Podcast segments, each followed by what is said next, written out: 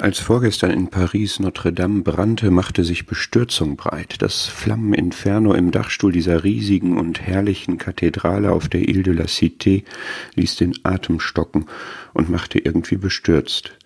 Nicht nur Religionsvertreter, auch Politiker bedauerten die Schäden und vielleicht den Verlust dieses europäischen Kulturguts.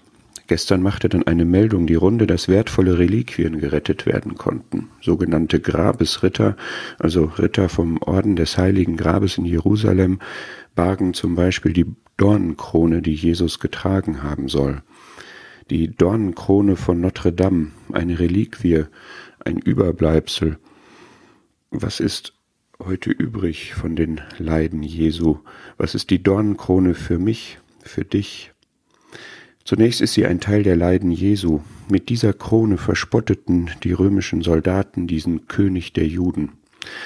Es schneidet mir ins Herz, wenn ich mir vorstelle, wie weh es tat, als diese harten Stacheln in den Kopf eindrangen und dann mit einem Rohr darauf geschlagen wurde. Aber schlimmer als die körperlichen Schmerzen waren die seelischen Qualen, als er dann am Kreuz zur Sünde gemacht wurde und meine Sünden auf sich trug.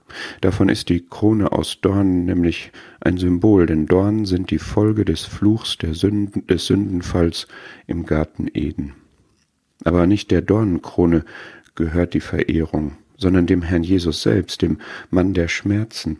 Da geht es um mehr als Kultur, es geht um echten, ewigen Sinn, Erlösung, Errettung, Heil.